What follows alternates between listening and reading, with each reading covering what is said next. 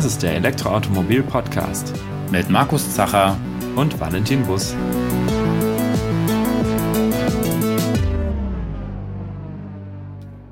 Um die Klimaziele auch im Verkehrssektor zu erreichen, sollen bis 2030 mindestens 15 Millionen Elektroautos auf deutschen Straßen fahren und eine Million öffentliche Ladepunkte installiert sein, sowie natürlich unzählige weitere private Ladepunkte. Dazu kommen dann eventuell auch noch elektrische Lkw. Da stellt man sich schon manchmal die Frage, wie sollen die Stromnetze das alles aushalten? Mit dieser Frage hat sich unser heutiger Gast sehr intensiv beschäftigt, beziehungsweise beschäftigt sich auch noch heute damit sehr intensiv. Und äh, er hat in den letzten Jahren dazu einige ja, Modellprojekte durchgeführt, die sogenannten Netzlabore, um die Auswirkungen von elektrischen Fahrzeugen oder von ladenden Elektrofahrzeugen auf das Stromnetz zu untersuchen. Und was dabei herauskam und was man daraus auch für die Zukunft lernen kann, das wird er uns heute hier im Podcast erzählen. Herzlich willkommen, Markus Wunsch, Leiter der Netzintegration bei der NetzBW. Hallo. Hallo zusammen. Hallo. Ja, Markus, ich hatte dich kurz schon angeteasert. Magst du ein bisschen was zu deiner Person erzählen, was du bei der NetzBW genau machst, was sich hinter deinem Titel verbirgt oder hinter deiner Jobbeschreibung und was so der Fokus auch vielleicht der NetzBW ist?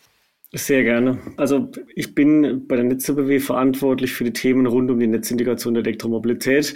Das klingt immer ein bisschen sperrig. Was verbirgt sich dahinter? Ähm, eigentlich die, die recht platte Fragestellung, wie muss sich denn unser Stromnetz weiterentwickeln, damit wir alle künftig elektrisch fahren und laden können?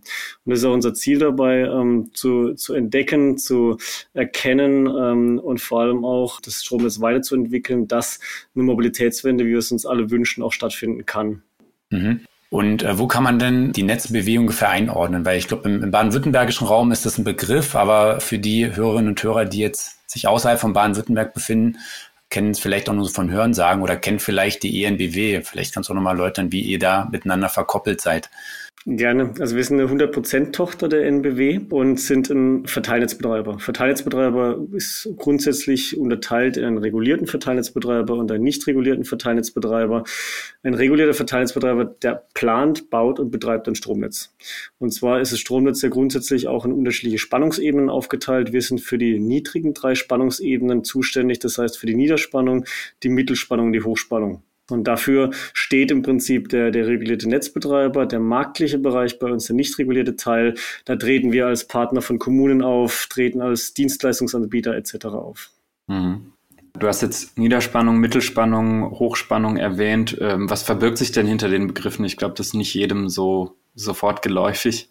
Also grundsätzlich ist das Stromnetz aufgeteilt oder aufgebaut ähm, über unterschiedliche Spannungsebenen. Das beginnt im lokalen Verteilnetz und endet im Übertragungsnetz. Im Niederspannungsnetz, also im lokalen Verteilnetz, da bin ich auf der 400 Volt Ebene. Dann gehe ich in die Spin Mittelspannungsebene, da bin ich bei 10 bis 30 Kilovolt. Dann das Hochspannungsnetz in der 110 kV Ebene und schließlich das Übertragungsnetz in der 220 beziehungsweise sogar 380 kV Ebene. Mhm. Und da seid ihr dann praktisch raus bei dieser Höchstspannung, das ist dann jemand anders.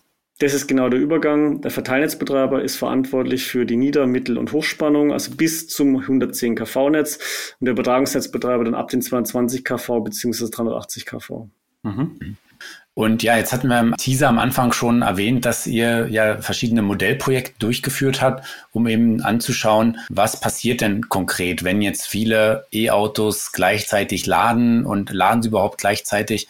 Und das habt ihr in diesen, in den sogenannten Netzlaboren mit verschiedenen Setups äh, untersucht. Vielleicht kannst du das ein bisschen zusammenfassen, was ihr da untersucht habt und was vielleicht auch die Schlüsse daraus waren, die ihr da ziehen konntet. Ich glaube, wenn wir mal uns anschauen, warum sind die überhaupt entstanden, dann muss man sich, glaube ich, erstmal die Frage stellen, warum hat sich ein Verteilnetzbetreiber so intensiv schon sehr früh mit dem Thema Elektromobilität beschäftigt. Und da waren wir tatsächlich sehr früh dran. Die Truppe, mit der ich jetzt zusammenarbeiten darf, die haben wir im Jahr 2017 ins Leben gerufen. Und es war weit vor einem Hochlauf der E-Mobilität, wie wir ihn heute kennen, oder auch vor einer Sicherheit, dass sich die Technologie so durchsetzen wird, wie sie es tatsächlich heute und künftig auch tut. Damals mhm. haben wir trotzdem gesagt, und das lag mit Sicherheit auch an der Weitsichtigkeit der, der handelnden Personen damals, das Thema ist wichtig. Wir glauben daran, dass es kommt und wir glauben daran, dass es eine immense Auswirkung auf uns hat. Und deswegen haben wir gesagt, ja, wir, wir, wir fassen dieses Thema sehr konkret an. Und dann ging es eher um die Frage, aber wie machen wir das? Und da war uns wichtig und es war jetzt rückblickend auch der absolut richtige Schritt, das nicht auf dem Papier zu tun und ähm, ich sage mal mhm. zig Studien ins Leben zu rufen, sondern wir wollten raus damit. Wir wollten raus in die Praxis, wir wollten raus zu unseren Kundinnen und Kunden, wir wollten gemeinsam feststellen, ist es wirklich notwendig, das Thema so, ich sage mal, äh, explizit zu betrachten? Hat es denn gewisse Herausforderungen für uns? Und wenn ja, welche sind es und wie lösen wir die? Und so ist im Prinzip der Angang entstanden, ja, wir machen es draußen in der Praxis, deswegen Feldversuche unter realen Bedingungen, die sogenannten Netzlabore. Und da haben wir sehr intensiv uns verschiedensten Herausforderungen, die bei dem Thema definitiv für uns einhergehen, als Verteilnetzbetreiber gewidmet. Mhm. Das heißt, Netzlabore nicht hinter verschlossenen Türen, sondern wirklich draußen bei den Menschen im, im realen Leben, in Anführungsstrichen. Ähm, welche Projekte habt ihr denn da durchgeführt?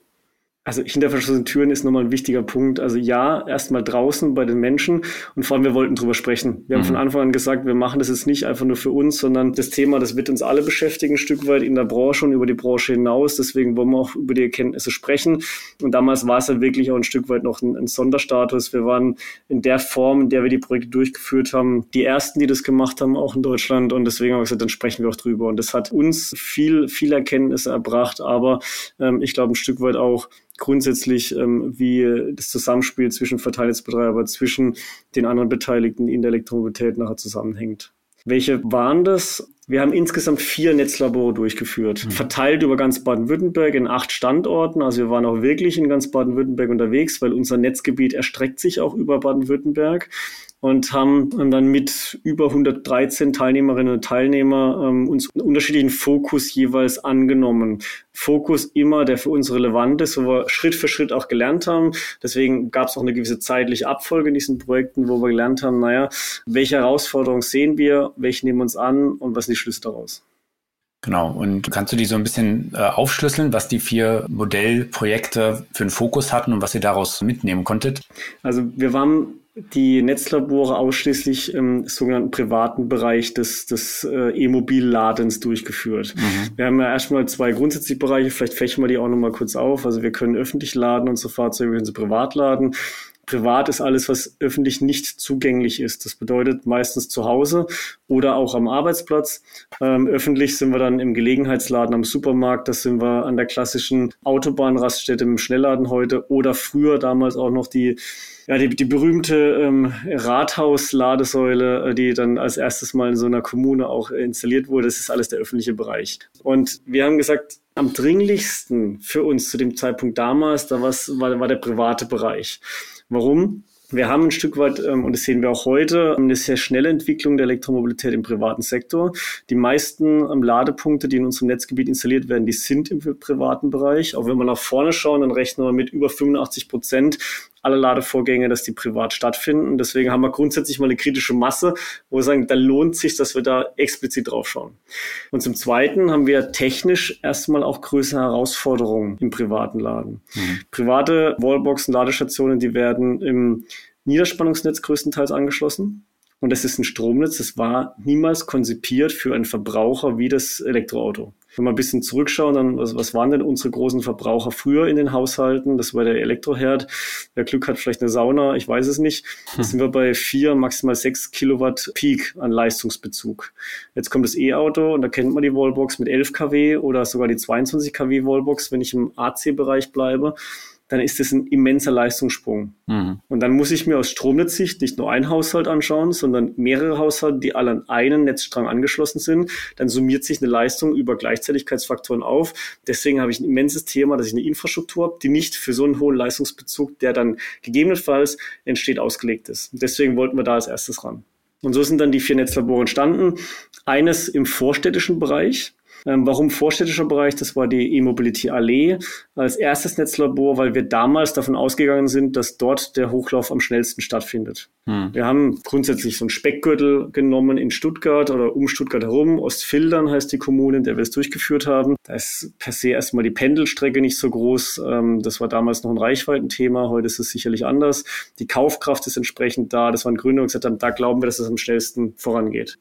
Deswegen hier vorstädtischer Bereich, klassische Einfamilienhäuser. heute würde man, ich weiß nicht, ob man sagen darf, aber die Zahnarztallee, ja, also so, ähm, wo wir sagen, da, da entstehen schnell eine relevante Durchdringung in E-Mobilität. Und dann nach vorne geblickt haben wir uns beispielsweise Mehrparteienhäuser im Netzlabor E-Mobility Carré vorgenommen. Wir haben uns den ländlichen Raum vorgenommen mit der E-Mobility Chaussee und mit dem, mit dem vierten Netzlabor, das, dem intelligenten Heimladen, uns wirklich mal eine Technik angeschaut, wie wir künftig Ladevorgänge intelligent steuern, nutzen können, um im Prinzip auch mehr Fahrzeuge in eine bestehende Netzinfrastruktur zu integrieren. Mhm. Ähm, ja, jetzt habt ihr die vier Modellprojekte ja, soweit ich weiß, abgeschlossen. Und jetzt stellt sich ein bisschen für mich die Frage, was habt ihr denn daraus konkret mitnehmen können oder wie werden die Ergebnisse schon umgesetzt heute? Uns war immer wichtig, dass wir die, diese Netzlabore sehr variabel halten, dass wir auch während der Projektdauer, das waren teilweise über anderthalb Jahre, dass wir dann entsprechend auch nachschauen können und immer im Prinzip das adressieren können, was uns bewegt und entsprechend auch anhand der Erkenntnisse, die wir sammeln, dann vertiefen, vertiefende Erkenntnisse oder weitere Analysen fahren können. Wir haben für uns vier wesentliche Erkenntnisse sammeln können. Also jetzt auf einer sehr hohen Flugebene. Mhm. Ähm, das erste, wir haben uns immer das Mobilitäts- und Ladeverhalten unserer Kundinnen und Kunden angeschaut. Das mhm. heißt, wann wird tatsächlich das Fahrzeug geladen, wie oft wird es geladen, welche Intensität. Und da war immer sehr schön zu sehen, dass wir so ein Stück weit die berühmte Reichweitenangst in jedem Modellprojekt, in jedem Netzlabor gesehen haben. Sobald die Kundinnen und Kunden auf das E-Auto umgestiegen sind, dann war grundsätzlich das Vertrauen, die Reichweite noch nicht so groß. Das bedeutet, wir haben jeden Abend sozusagen, wenn die ähm, Teilnehmer der Projekte nach Hause gekommen sind, haben wir immer einen aktiven Ladevorgang gesehen. Mhm. Je länger so ein Projekt dauert, desto stärker gewinnen die Kundinnen und Kunden das Vertrauen in die Reichweite. Bedeutet, die absolute Anzahl an Ladevorgängen, die sinkt, gleichzeitig steigt aber die Energiemenge pro Ladevorgang. Das bedeutet, das Fahrzeug wird sozusagen leer gefahren, umgangssprachlich. Das heißt, das Vertrauen war da und wir haben entsprechend eine Veränderung auf jeden Fall im Ladeverhalten. Aber wichtig, die Ladevorgänge trotzdem, die meisten, die finden am frühen Abend statt. Wenn die Menschen nach Hause kommen in Corona-Zeit, hat sich das ein bisschen natürlich ähm, verschoben, aber grundsätzlich weiterhin und vor allem auch nach, nach vorne gerichtet ist es der frühe Abend, wo geladen wird. Mhm. Zweitens die Gleichzeitigkeit, die war sehr ähm, variierend. Wir haben von 22 Prozent maximaler Gleichzeitigkeit bis 88 Prozent eine sehr hohe Spreizung gehabt. Gleichzeitigkeit ist immer, wie viele Fahrzeuge laden in der Spitze gleichzeitig in dem betrachteten Projekt. Hm. Und das war nochmal sehr wichtig für uns zu erkennen. Wir können uns nicht darauf verlassen, dass es eine niedrige oder eine hohe Gleichzeitigkeit ist. Die kann variieren.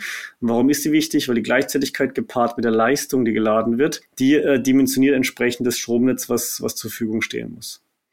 Und dann ein Stück weit die Frage, wie können wir das optimieren? Wir haben hm. ja den Fall heute, dass wir einen schnellen Zuwachs an E-Autos haben und gleichzeitig eine Infrastruktur, die ein Stück weit nicht dafür gebaut wurde und die sich schrittweise entwickeln muss. Man muss irgendwie ein Verhältnis zwischen diesen zwei ähm, Geschwindigkeitsleveln finden. Das bedeutet, wir müssen heute eine Bestandsinfrastruktur befähigen, maximale viel E-Fahrzeuge jetzt schon aufzunehmen. Und das kann man, indem man Flexibilität nutzt, die beim Laden von E-Fahrzeugen entsteht. Ich spreche jetzt wieder vom privaten Bereich. Warum? Na, das E-Fahrzeug hat deutlich höhere Standzeiten als Ladezeiten. Eine ganze mhm. Nacht zu Hause mhm. beispielsweise oder am Arbeitsplatz einen ganzen Tag. Und da kann man im Prinzip Ladevorgänge optimieren dass man entweder Teile des Ladevorgangs in der Nacht verschiebt oder über den Tag verteilt. Und dann kann man im Prinzip die Spitzenlast, die für uns im Stromnetz kritisch ist, kann man reduzieren. Und das nennen wir netzdienliches Lademanagement. Und genau das haben wir uns angeschaut und da haben wir gesehen, einmal A, es ist notwendig, weil wir sind schon in unseren Netzlaboren teilweise an die Kapazitätsgrenze des Stromnetzes gekommen. Und B, es ist wahnsinnig wirksam. Wir haben ähm, sehr, sehr ähm, gute ähm, Möglichkeiten, Spitzenlasten zu reduzieren über das Lademanagement ähm, gefunden und vor allem, und das ist das Allerwichtigste, war es kundenfreundlich. Die Kunden, die haben sich nicht eingeschränkt gefühlt, ähm, die haben es teilweise gar nicht gemerkt. Mhm. Du sprichst ja jetzt explizit immer über einen privaten Bereich. Macht ihr auch in Richtung industriellen Bereich was? Sind da noch weitere Netzlabore vielleicht geplant in die Richtung? Also die Netzlabore, die waren wirklich erstmal fokussiert auf den privaten Bereich. Mhm. Jetzt das öffentliche Laden, das ist natürlich für uns nicht weniger wichtig. Ähm, aber da haben wir ein Stück weit anders gelagerte Herausforderungen. Da geht es weniger um eine Leistungsbereitstellung. Warum? Hier sind wir nämlich eigentlich immer in der Genehmigungspflicht. Das bedeutet, dass ein Betreiber einer Ladestation, ein CPO, dass er zu uns kommt, entsprechend Ladeleistungen bei uns anmeldet, Anschlussleistungen anmeldet. Wir können vor Ort das Netz prüfen, können das Netz verstärken und dann ist entsprechend auch ähm, die Leistung steht die zur Verfügung. Mhm. Hier geht es viel eher darum, dass dieser Prozess, den ich gerade beschrieben habe, von unser Kunde setzt ein Anschlussbegehren für Ladeleistung bis hin zu die Ladeleistung steht zur Verfügung, dass dieser Prozess maximal beschleunigt wird. Mhm. Der ist heute noch zu langsam. Das liegt an ja, unterschiedlichen Gründen. Einmal A müssen wir besser werden, da möchte ich auch gar nicht den schwarzen Peter geben. Das heißt, wir müssen mhm. auch mit dieser Masse umgehen, die da, da ist. Wir müssen mit den komplexen Prozessen umgehen. Aber natürlich habe ich auch viele andere beteiligt im Prozess. Ja, Genehmigungsprozesse, da geht es um Flächensicherung, wo Kabel verlegt werden müssen, etc. Das sind langwierige Prozesse, die wir beschleunigen müssen. Da muss mhm. das Ziel sein, maximal schnell unseren Kunden ein Netzanschluss zur Verfügung zu stellen. Und da ist kein Netzlabor der richtige Ansatz, sondern da geht es eher darum, Prozessoptimierung, Automatisierung ähm, bei uns durchzuführen und vor allem dann mit den Partnern zu versuchen, einen, einen schnelleren Gesamtprozess auf die Beine zu stellen. Mhm. Ähm, ja, wenn ihr jetzt den Fokus ja auch sehr auf das private Laden gelegt habt, wo ja im Prinzip das Prozedere ja doch etwas einfacher ist. Man kann sich eine Wallbox holen, 11 Kilowatt, dann lasse ich mir die vom Elektriker an die Wand schrauben, der meldet das noch an. Das ist ja soweit nicht genehmigungspflichtig, soweit ich weiß. Und dann kann man losladen und ähm, so richtig ja einen Durchblick, was da jetzt installiert wurde, wie flexibel diese Wallbox ist, gibt es ja in dem Sinne nicht. Also der Kunde kann sich ja von der absoluten High-End-Wallbox, die alles Mögliche äh, steuern und regeln kann, bis zu einer, ja, ich sag mal, relativ einfachen Variante, die einfach nur stumpf die 11 kW abgibt, alles installieren. Und ich weiß noch nicht, inwiefern die Förderung, die es ja noch äh, bis letztes Jahr gab, da eine Hilfe war, wo man zwar gesagt hat, ja, die Wallboxen müssen steuerbar sein, aber soweit ich weiß, war das relativ ungenau beschrieben, wie diese Steuerbarkeit oder Abschaltbarkeit aussieht. Und äh, wie geht ihr denn damit um, dass wir jetzt eigentlich so ein Wildwuchs bei den privaten Wallboxen haben, also unzählige Typen, die sehr unterschiedliche ähm, ja, Eigenschaften und Möglichkeiten haben? Also erstmal war das Thema, dass überhaupt ähm, die Kaffeeförderung für den immensen Aufschwung gesorgt hat. Mhm. Also wir haben von Entwicklung gehabt von, wir haben pro Monat niedrig zweistellige Meldezahlen von Ladeinfrastruktur bis hin zu in der Spitze äh, knapp 3000 äh, Meldungen von Ladepunkten zum Strom. Das ist erstmal die Masse, dafür hat eine Kaffeeförderung gesorgt und das wirklich, wie du sagst, im 11 kW-Bereich. Ja, es war nicht sauber beschrieben, wie ähm, diese Wallbox entsprechend auszusehen haben, beziehungsweise welche, welche Charakteristiken sie haben müssen, beziehungsweise es war beschrieben, aber es war sehr offen gehalten. Mhm. Und das, was du jetzt beschreibst, die Steuerbarkeit, das ist ein, ein, Kern. Also ich habe jetzt gerade über die Potenziale von der Flexibilitätsnutzung gesprochen. Wir müssen die Potenziale aber auch heben können. Und es da zählen zwei Dinge dazu. Einmal, dass wir es technisch können. Ja, und da ist die Frage, wie sprechen wir denn technisch einen Ladepunkt an, eine Wallbox an? Und da haben wir uns für einen Weg entschieden, den wir äh, skalierfähig erachten. Das ist die, das intelligente Messsystem verbunden mit einer Steuerbox. Und jetzt kommt genau der spannende Punkt. Was ist denn zwischen Steuerbox und Wallbox? Mhm. Hier braucht es irgendeine Form von standardisierter Schnittstelle, dass wir auf die Wallbox entsprechend auch ein Steuersignal übertragen können. Und wenn wir hier x Wallbox-Hersteller haben mit, mit y Schnittstellen oder x Schnittstellen, dann ist es wahnsinnig schwierig, das im Prinzip auch irgendwie zu skalieren. Und deswegen ist uns wichtig, dass man da ein Stück weit einen, einen einheitlichen Weg findet. Und dass wenn wir sagen, wenn wir das Potenzial der Flexibilitätsnutzung auch tatsächlich heben wollen, dann muss auch diese technische Kette klar sein. Hm. Das heißt, Stand heute ist das noch gar nicht möglich, dass ihr jetzt zum Beispiel sagt, also es wird ja, geht ja manchmal so durch die Medien nach dem Motto, der Netzbetreiber oder irgendwer muss in der Lage sein, äh, die Wallboxen im Notfall dann abschalten zu können. Das wäre heute gar nicht technisch möglich, oder? Doch, das ist äh, technisch ist es möglich. Also absch abschalten ist immer so ein Wort, da werde ich sehr ja, hellhörig, weil ähm, das ist überhaupt nicht unser Ansinnen, dass wir Wallboxen oder Ladevorgänge abschalten. Ähm, was äh, unser Anliegen ist, das ist, dass tatsächlich in einem Bedarfsfall, also bevor das Netz in eine Überlast gerät und idealerweise wirklich davor, also bevor tatsächlich wir einen Netzengpass in beispielsweise einer Straße mit Einfamilienhäusern haben und die tatsächlich stromlos wird, wollen wir vorher reagieren können ja. oder agieren können, besser gesagt. Und in dem Falle ne, das netzdienliche Lademanagement, die netzdienliche Steuerung. Und technisch war das bisher ähm, über einen sogenannten FRE, Funkgrundsteuerempfänger, möglich. Das ist aber ein sehr angestaubtes Konstrukt, was uns auch nicht ermöglicht, auf äh, die Breite an Wallboxen und die unterschiedlichen Arten zugreifen zu können, die es tatsächlich heute braucht. Und deswegen haben wir gesagt, wir wollen auf eine Technologie setzen, die wir hoffentlich bald alle bei uns im Keller haben, nämlich das intelligente Messsystem. Mhm. Aber das ist ein Stück weit die Wette auf die Zukunft. Heute haben wir die Messsysteme noch nicht da. Wir entwickeln gerade auch die Fähigkeit. Ähm, aber es dauert noch ein Stück weit, bis wir das tatsächlich tatsächlich auch können. Wichtig ist aber, wir haben es auch hier an der Stelle wieder erprobt. Im Projektumfeld haben wir das in einem der Netzlabore genau diese, diese Strecke auch wirklich umgesetzt im Netzlabor Intelligentes Heimladen. Das heißt, wir haben gezeigt, es funktioniert und jetzt entwickeln wir gerade im Prinzip diese skalierfähige Lösung, dass wir es dann auch können. Hm. Das heißt, es ist jetzt auch ein bisschen, ja, wahrscheinlich auch Eile geboten, weil so lange werden jetzt immer mehr E-Autos zugelassen. Die Leute bauen sich weiter in Wallboxen, äh, schrauben sich an die Wände, die wahrscheinlich fast immer mit 11 kW verladen werden. Aber dieses schöne, ja, Lastmanagement, was ja dann auch gebäudeübergreifend irgendwie funktionieren muss, ist ja aktuell dann de facto noch nicht möglich, sollte aber möglichst schnell dann passieren, oder? Genau, und es wird's auch. Also wir mhm. geben da gerade da Gas und sind da auch sehr optimistisch und können das im, im Prinzip auch. Aber ähm, man muss ja auch mal dazu sagen, ich habe vorhin von der Herausforderung der Leistungsbereitschaft schon gesprochen. Trotzdem ist es nicht so, dass wir jetzt ständig Netzengpässe hätten aufgrund der Elektromobilität. Wir haben ja ein starkes Stromnetz. Ja. Und ich glaube, das ist ein, ein, total wichtiges Asset, was wir äh, in Deutschland äh, haben, europaweit haben, dass wir eine gute, eine gute Stromnetzinfrastruktur haben. Wir mhm. haben derzeit noch keinen tatsächlichen Netzengpass durch das Laden von E-Fahrzeugen bei uns im Netz gehabt, aber wir wollen verdammt nochmal vorbereitet sein, wenn es soweit kommt. Mhm. Und das ist der springende Punkt. Ne? Deswegen sage ich mal, wir müssen Gas geben. Es ist herausfordernd, aber wir dürfen auch ein Stück weit darauf vertrauen, was wir haben. Und an vielen Ecken ist unser Stromnetz ausreichend dimensioniert, auch für eine Vielzahl an E-Fahrzeugen. Mhm. Aber, das haben wir in Netzlaboren auch gesehen, an manchen Stellen kommen wir einfach sehr schnell an die Grenzen. Und das muss unser Anspruch sein, Versorgungsqualität hochzuhalten, Versorgungssicherheit hochzuhalten. Und deswegen brauchen wir genau diese Lösung. Mhm. Vielleicht können wir das nochmal so gedanklich durchspielen. Also wie würde das denn jetzt zum Beispiel aussehen, wenn alle Leute jetzt zufällig gerade gleichzeitig ihr Auto anstecken und dann, äh, wie würde man zum Beispiel zuerst merken, dass überhaupt eine Überlastung jetzt stattfindet oder dass das äh, Netz so an die Grenzen gerät?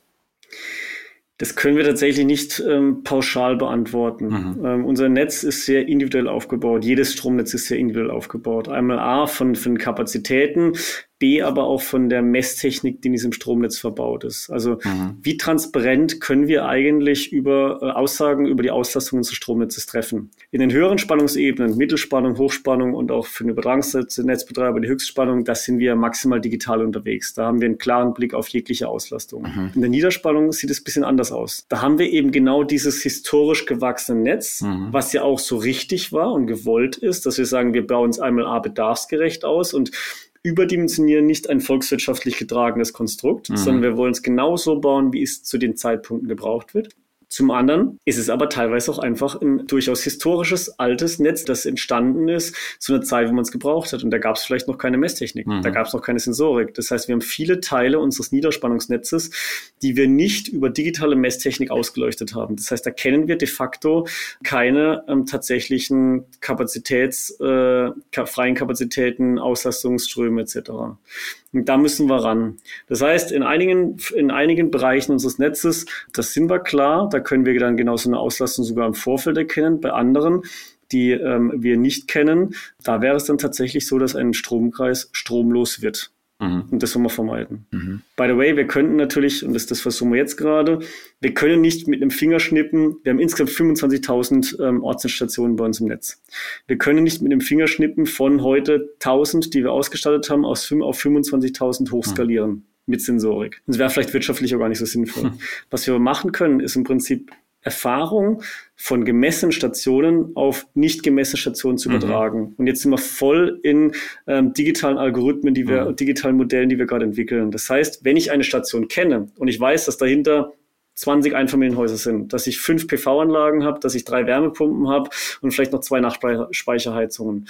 Und ich habe eine Sicherungsgröße von X in dieser Station. Und ich habe eine zweite Station, die nicht gemessen ist, wo eine ähnliche Konstellation hat, vielleicht auch noch in einem ähnlichen topologischen Gebiet, dann kann ich gewisse Erkenntnisse übertragen. Und das ist unser Ziel, schnellstmöglich auch ähm, ohne den, den, den Rollout von Hardware, sondern mit, mit einer Intelligenz, die auf Algorithmik basiert, einfach eine Auslastung von unserem Stromnetz zu kennen. Mhm. Wenn dann rauskommt, dass äh, jetzt so ein örtliches Netz bis an die Limits kommt, ähm, voraussichtlich, was sind denn so die Sofortmaßnahmen, die ihr denn da durchführen könntet? Also es ist immer unsere Hauptaufgabe als Netzbetreiber, das Netz so stark zu konzipieren und zu bauen, dass es im Prinzip jeglicher Belastung standhält. Das heißt, wir werden immer sofort Netzbaumaßnahmen im Prinzip in die Wege leiten. Mhm. Und das ist ein bisschen aber jetzt die Diskrepanz, die ich vorhin beschrieben habe. Also haben wir die Zeit dafür? Mhm. Bei Netzbaumaßnahmen, das bedeutet, na, da passiert physisch etwas. Ja, also sind wir von der, vom Antrag über die Genehmigung bis hin zum Tiefbau, wo Kabel verlegt werden, etc. etc. Das dauert seine Zeit. Und gleichzeitig habe ich aber dann vielleicht zwei, drei, vier, fünf, zehn Nachbarn und noch drei, vier, fünf Ortsteile, die alle gleichzeitig auf die Elektromobilität umsteigen und das äh, ohne im Prinzip Tiefbau zu mhm. betreiben, mhm. sondern einfach, mhm. äh, wie du vorhin gesagt hast, naja, ich, ich kaufe mir eine Wallbox, schließe sie an die Wand an und die Lieferzeiten werden auch wieder besser. Also hat natürlich eine ganz andere Dynamik. Und deswegen ist so die Diskrepanz zwischen, ja, Netzausbau definitiv, aber wir brauchen die Sofortmaßnahme. Die Sofortmaßnahme ist eben die Befähigung, des Bestandsnetzes mehr Fahrzeuge aufzunehmen über die Flexibilitätsnutzung. Und mir ist immer wichtig, ne, also wir wollen keinen Netzausbau vermeiden, ganz im Gegenteil. Wir werden das Thema der Elektromobilität nur hinbekommen, wenn wir beides machen. Jetzt ein Bestandsnetz zu optimieren über Intelligenz und gleichzeitig aber Netzausbau zu betreiben. Und den, soweit es geht, vorausschauend, zukunftssicher, aber trotzdem bedarfsgerecht. Mhm. Ja, jetzt gibt es ja auch eine Entwicklung, die ja vielleicht sogar vielleicht erfreulich ist, vielleicht auch nicht, dass ja immer mehr Einfamilienhäuser oder auch Mehrfamilienhäuser sich PV-Anlagen aufs Dach schrauben, den Strom dann direkt ins E-Auto laden, wenn es möglich ist. Sprich, da denke ich jetzt, das müsst ihr eigentlich eure Netze dann auch entlasten in solchen Fällen. Und dann haben wir so Entwicklungen in Zukunft, dass ja das bidirektionale Laden offenbar ja auch kommen wird. Also es deutet sich ja so langsam an, die technischen Voraussetzungen werden so langsam zumindest seitens der Autohersteller äh, gegeben. Wie siehst du das aus eurer Sicht, aus Sicht der Netze BW? Also einmal das Thema ja mehr Erneuerbare, die dezentral platziert ist und dann auch gerade in Kombination mit dem bidirektionalen Laden. Was für Herausforderungen entstehen daraus für euch?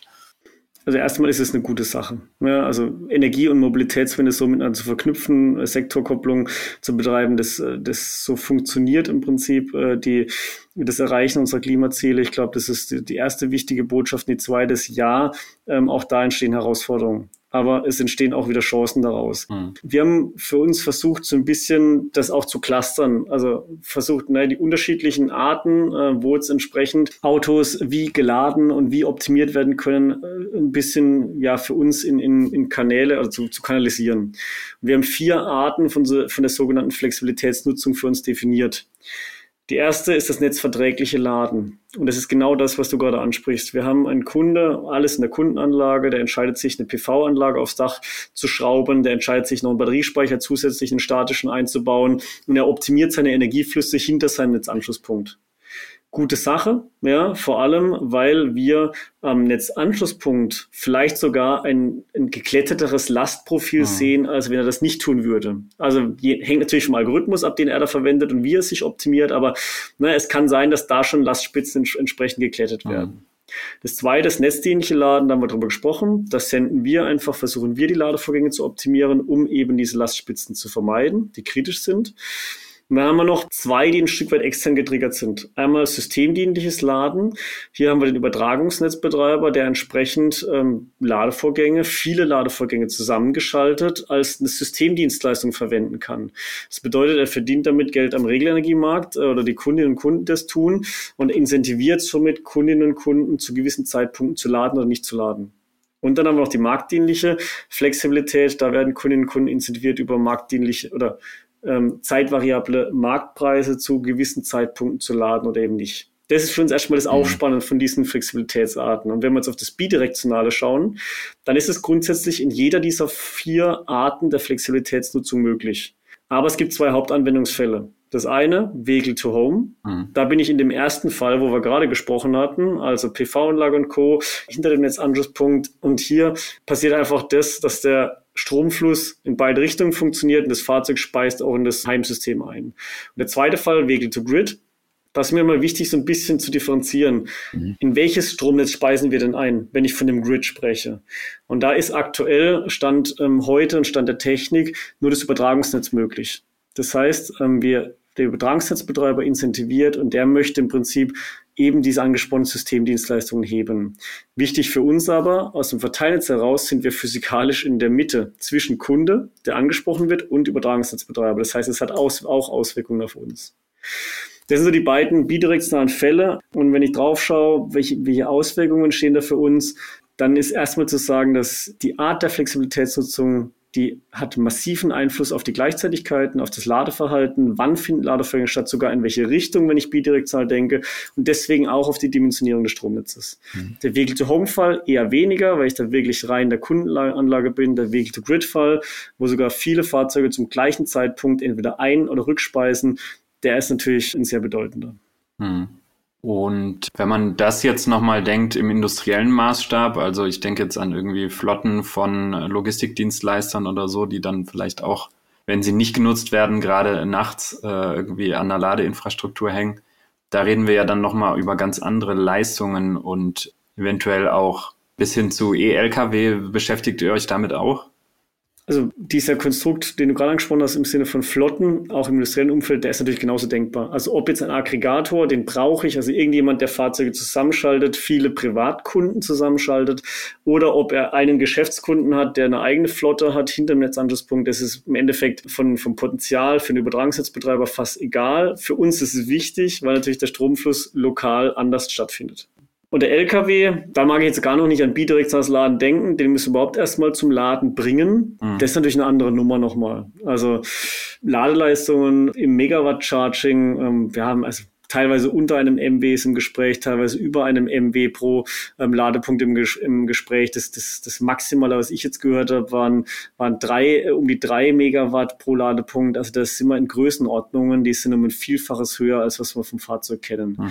Und deswegen ist das Thema, was uns da an der Stelle auch aktuell sehr umtreibt. Also wie schaffe ich es, heute eine Infrastruktur beginnen zu bauen, die in x Jahren für einen elektrifizierten Lkw-Verkehr wirklich funktioniert. Mhm. Und auch da habe ich ja unterschiedliche Arten. Also das Depotladen sind es die Lkws, die Tagesfahrten machen, zu Hause über die Nacht, also zu Hause, ich meine jetzt im Depot über die Nacht laden, am Morgen die nächste Tagesfahrt machen. Oder ist es die Langstrecke? Mhm. Und bei der Langstrecke, da sind es unterschiedliche Faktoren. Das ist ein europäisches System. Also ich darf hier nicht äh, in Baden-Württemberg denken, ich darf nicht in Deutschland denken, ich muss europaweit denken, weil die Fernverkehre, die fahren europaweit. Mhm. Dann habe ich die hohen Ladeleistungen, weil ich in, in, einer kurzen Lenkpause will ich maximal viel Energie im Prinzip nachladen.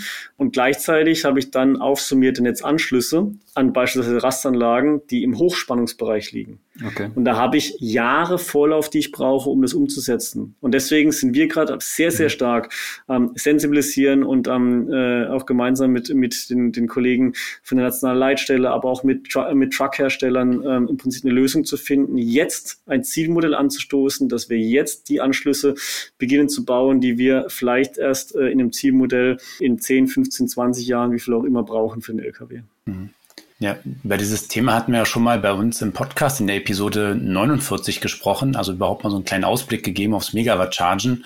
Und ähm, jetzt in der aktuellen Ausgabe von der Elektroautomobil haben wir ja unser E-Lkw-Spezial drin, wo wir auch das Thema nochmal vorgestellt haben. Also theoretisch der Ladestandard äh, würde bis 3,75 Megawatt gehen, ob der nun gleich so zur Verfügung gestellt wird. Also das gibt der Stecker her. Es war ja bei CCS nicht anders, dass man nicht gleich in die Vollen gegangen ist mit der maximalen Ladeleistung, aber perspektivisch vielleicht ja schon. Ja. Sprich, da wäre jetzt zumindest mal dieser, dieser Anschluss, der wäre jetzt irgendwie mal spezifiziert. Jetzt äh, haben auch beispielsweise Mercedes-Benz und MAN LKWs angekündigt, die MCS, also diesen Megawatt Charging äh, System, unterstützen werden. Die sollen ab ungefähr nächsten Jahr auf die Straße rollen. Das ist ja nicht mehr lange hin und ähm, man wird sich sicherlich erstmal in einem ja, bestimmten Korridor nur einsetzen können. Aber wenn du hier von ja irgendwie 15, 15 Jahre Planungszeiten und so weiter sprichst, dann klingt das so, als wenn ja im Laufe dieses Jahrzehnts nicht realistisch ist, dass solche Fahrzeuge geladen werden können.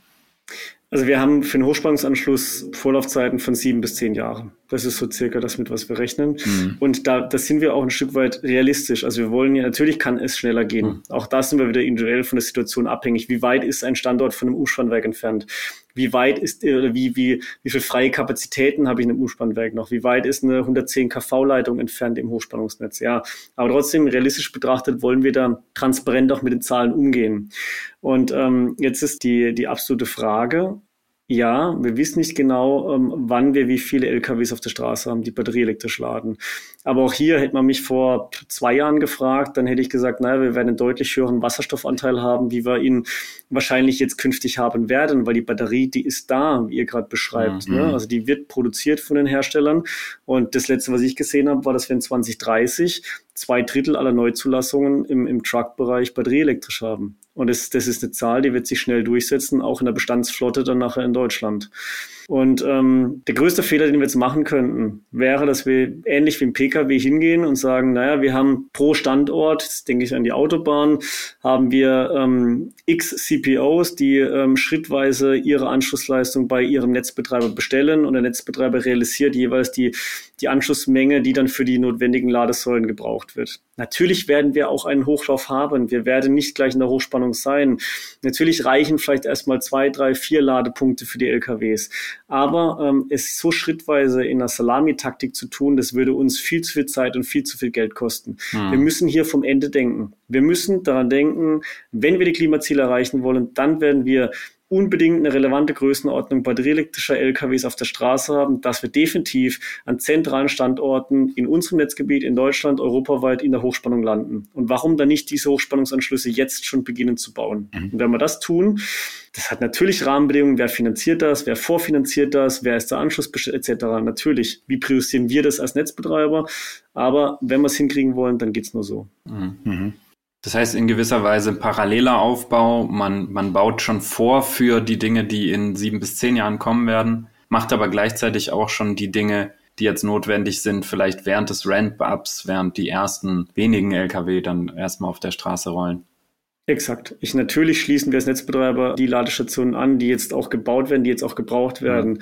Aber wir ja, sensibilisieren einfach, dass wir den, den parallelen Weg, das Zielmodell brauchen und das Zielmodell nicht erst in fünf Jahren angehen, sondern jetzt. Ja. Mhm. Also kann es sein, dass die ersten Ladestationen erstmal nur ans Mittelspannungsnetz angeschlossen werden, weil das leichter geht und dann später wird es dann einmal umgestellt auf die Hochspannung oder Höchstspannung oder ist das so nicht denkbar? Doch, richtig. Mhm. Also genau solche Lösungen würde man dann finden. Das hängt jetzt, wie gesagt, wirklich vom Standort ab. Ähm, also wie sieht die, die Situation am jeweiligen Umspannwerk aus? Wo schließe ich an? Noch in der Mittelspannung? Oder wie viele Ladepunkte sind es? Oder wie viel Anschlussleistung ist es denn, was, was beantragt wird? Und da wird erstmal viel in der Mittelspannung ausreichen. Da bin ich überzeugt davon, bis wir nachher den Schritt in die Hochspannung gehen. Deswegen sinnvoll vorhandene Kapazität ausnutzen, aber gleichzeitig das Zielmodell aufbauen. Aber man darf nie vergessen, der LKW ist ja nicht der einzige, der die, der die UWs, die Umspannwerke braucht. Gleichzeitig haben wir weiterhin, Gott sei Dank, einen massiven Zubau von ähm, erneuerbaren Energien, mhm. ja, die entsprechend auch Anschlussleistungen in den Umspannwerken ähm, und Kapazitäten benötigen. Und deswegen ist so das Thema auch hier wieder Energiemobilitätswende findet gleichzeitig statt ja, und bietet gleichzeitig Chance, aber Herausforderung fürs Netz. Mhm.